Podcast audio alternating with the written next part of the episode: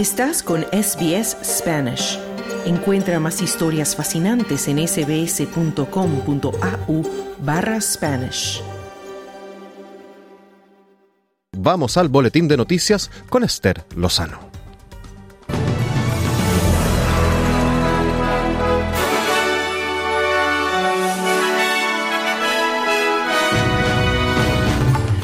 Los gobiernos federal y estatal anuncian un aumento de las ayudas económicas para los afectados por las inundaciones en Queensland. La oposición lanza una campaña de concientización sobre la violencia doméstica y el Congreso de Ecuador aprueba una reforma constitucional para que las Fuerzas Armadas apoyen a la policía en el combate al crimen organizado. Estos son los titulares del viernes 22 de diciembre.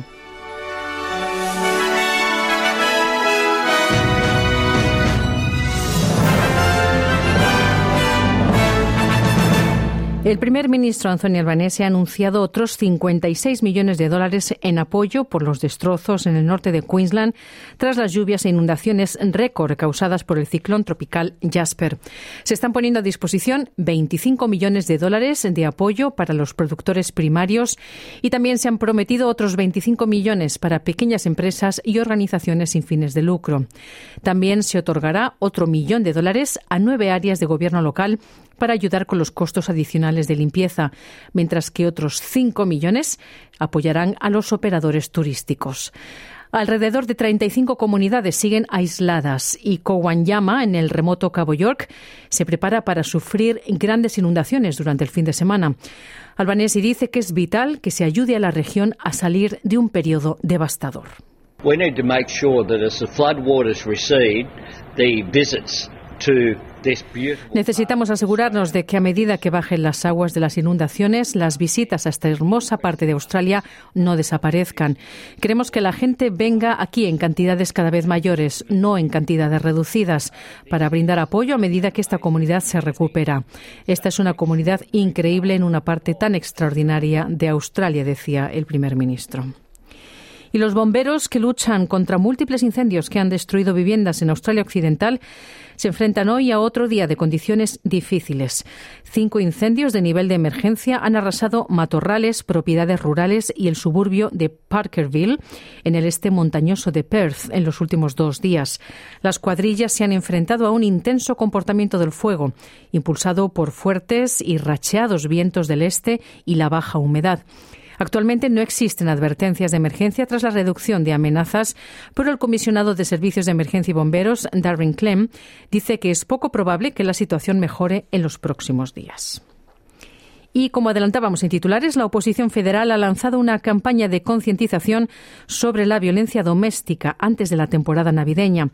La líder interina de la oposición, Susan Lee, y la senadora Karen Liddell están pidiendo a los australianos que utilicen las redes sociales para compartir los servicios de apoyo disponibles. Esto se produce cuando los últimos datos del Gobierno demuestran un aumento significativo de la violencia doméstica durante las vacaciones de Navidad y Año Nuevo. Susan Lee dice que cada australiano tiene un papel que desempeñar en el apoyo a los afectados por la violencia doméstica. We know, unfortunately, that domestic and family violence spikes during holiday months. Lamentablemente sabemos que la violencia doméstica y familiar aumenta durante los meses de vacaciones en un 25%.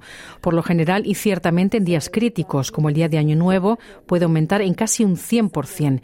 Si bien es posible que usted no necesite el servicio y a lo mejor alguien en su alrededor probablemente sí lo necesite.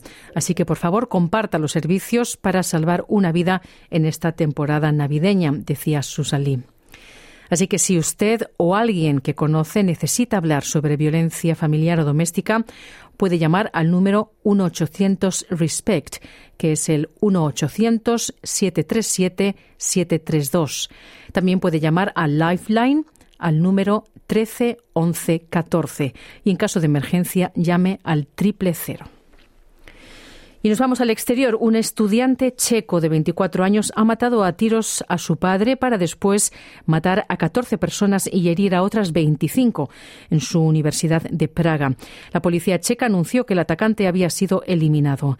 El jefe de policía explicó que antes del tiroteo ya buscaban al autor tras haber encontrado muerto a su padre en el pueblo de Hoston, al oeste de Praga.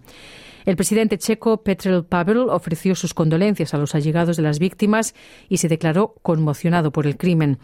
El Gobierno ha declarado un día de luto en todo el país para recordar a las víctimas y conmemorar el peor tiroteo masivo jamás registrado en el país europeo. El ministro del Interior, Bit Rakusan, dice que los investigadores no sospechan ningún vínculo con ninguna ideología o grupo extremista. Y camiones con ayuda humanitaria cruzaron desde Egipto hacia Gaza y luego regresaron a través de la frontera de Rafah, a la vez que personas con doble nacionalidad y también palestinos heridos pudieron pasar a Egipto. Según un comunicado emitido por la Oficina de Medios del Gobierno, dirigida por Hamas, el número de muertos en Gaza ha ascendido a los 20.000. El comunicado dice que entre las víctimas se encuentran unos 8.000 niños y 6.200 mujeres, mientras que más de 52.000 personas resultaron heridas y otras 6.700 están desaparecidas. También sugiere que un total de 310 miembros del personal médico, 35 miembros del personal de defensa civil y 97 periodistas murieron en los ataques israelíes. El ejército de, eh, de Israel dice que 131 de sus soldados murieron en su ofensiva terrestre después de que Hamas atacara el sur de Israel, matando a unas 1.200 personas, en su mayoría civiles, y tomando unos 240 rehenes en el mes de octubre. Más de los de dos tercios de los 2,3 millones de habitantes de Gaza han huido de sus hogares, la gran mayoría de ellos desplazados internos. Pero Imán Basal, residente de Gaza, mantiene la esperanza.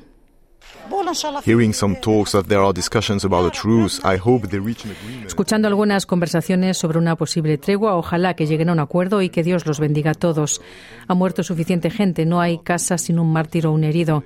Casas han sido demolidas, hay quienes han visto quemados sus lugares de trabajo y hay quienes han perdido sus coches. Y esto ocurre en todas partes, en Gaza, en Nuseirat, en Deir al-Balá, en Can Yunis y en Rafah, decía este residente de Gaza.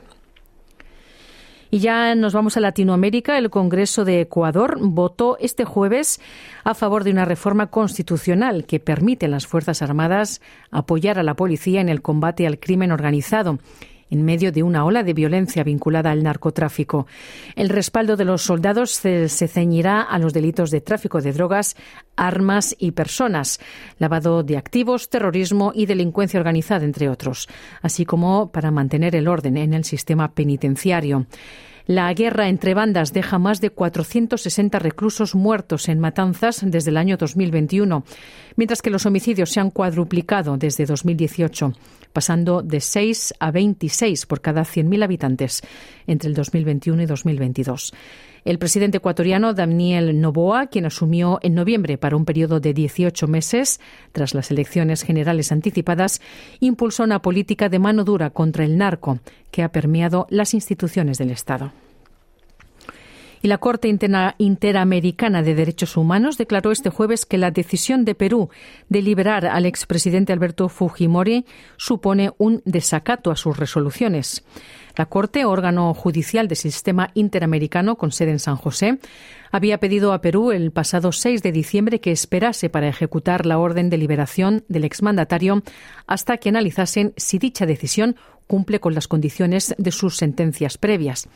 Fujimori, de 85 años y aquejado por dolencias crónicas, dejó la prisión el mismo día que la Corte pidió posponer la excarcelación por orden del Tribunal Constitucional que le restituyó un indulto del 2017 por razones humanitarias. Alberto Fujimori, de origen japonés, fue condenado a 25 años de prisión por crímenes contra la humanidad durante su mandato en el 2009. Estuvo preso un total de 16 años. Y volvemos a Australia para contarles que un hombre que presentó docenas de solicitudes fraudulentas de JobKeeper durante la pandemia del COVID ha sido encarcelado por intentar defraudar a los contribuyentes cerca de 500.000 dólares. Blake Grog, de 35 años, se declaró culpable ante el Tribunal de Magistrados de Melbourne de intentar y de obtener ventajas financieras mediante engaño. La Oficina de Impuestos de Australia y la Policía Federal comenzaron a investigar a Grog en junio del 2020 después de que se le vinculara con una serie de reclamaciones sospechosas, incluidas 40 solicitudes fraudulentas de JobKeeper. La Policía Federal Australiana arrestó a Grog en febrero y el jueves 21 de diciembre fue encarcelado durante tres años y seis meses por defraudar a la ATO ATO casi 35.000 dólares e intentar defraudar otros 458.000 dólares. Y la Fundación de Alcohol y Drogas ha advertido sobre los riesgos de beber en exceso durante la temporada festiva. También ha publicado una lista de consejos sobre cómo controlar el consumo de alcohol.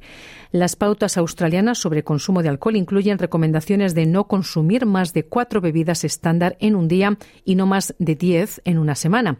También ha reiterado la importancia de no beber antes de conducir y evitar mezclar alcohol con drogas. La doctora Enin Laylor es la directora ejecutiva de la Fundación sobre Alcohol y Drogas. If you're planning to drink, there are some simple ways to help reduce your risk of harm, like accidents and injuries. So things like avoiding pre-drinking. Si planea beber, existen algunas formas sencillas de ayudar a reducir el riesgo de sufrir daños como accidentes y lesiones. Cosas como evitar beber antes, comer bastante, beber mucha agua, alternar bebidas alcohólicas con no alcohólicas y evitar las rondas. En caso de emergencia, llame primero al triple cero, decía la doctora Erin Laylor. Yeah. Y en los pronósticos del estado del tiempo para esta tarde, Perth tendrá sol con 32 grados de máxima, Adelaide soleado con 27 de máxima, Melbourne nubes parciales con 24 grados, Canberra nuboso y 25 de máxima, Brisbane lloviznas y 25 grados, Sydney nubes y claros con 24 de máxima y Wollongong nubes dispersas con 22 grados. Hasta aquí el boletín de noticias de SBS Audio. Te invitamos a continuar en sintonía para no perderte nuestro programa. Mañana otro boletín a la una. Muy buenas tardes.